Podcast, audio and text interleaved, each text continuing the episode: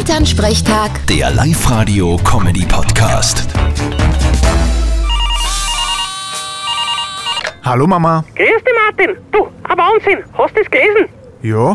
Du weißt ja gar nicht, was ich meine. ja dann sag. Ja, In Amerika hat einer auf einem Flohmarkt eine kleine Schüssel gekauft um 35 Dollar. Da sind sie jetzt draufgekommen, dass die in Wahrheit zwischen 300 und 500.000 Dollar wert ist. das nenne ich mal eine gescheite Maßen. Der was verkauft hat, wird jetzt daheim sitzen und blären.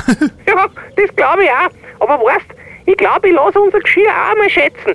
Vielleicht haben wir ja auch was dabei, was in Wirklichkeit voll viel wert ist. ja, probier's. Aber ich hab da wenig Hoffnung. Das meiste, was wir daheim haben, ist gemundener Keramik. Ja, jeden Sonntag beim Mittagessen schaut's bei uns am Tisch aus wie im Rapid-Fanshop. Ja, du sei froh, dass da wer kocht, sonst da hat's nicht verhungern. Na, aber wir haben schon noch so ein altes Geschirr irgendwo. Ich glaub, das haben Oma und Opa damals zur Hochzeit gekriegt. Ja, da wird aber eher nichts dabei sein, was aus der chinesischen Ming-Dynastie ist. Du, wer weiß? Ja, und der Nachbarn Mandy, der war auch Chef in Asien und hat was heimgebracht. Vielleicht ist bei dem was dabei. Der Mann, die war in Thailand.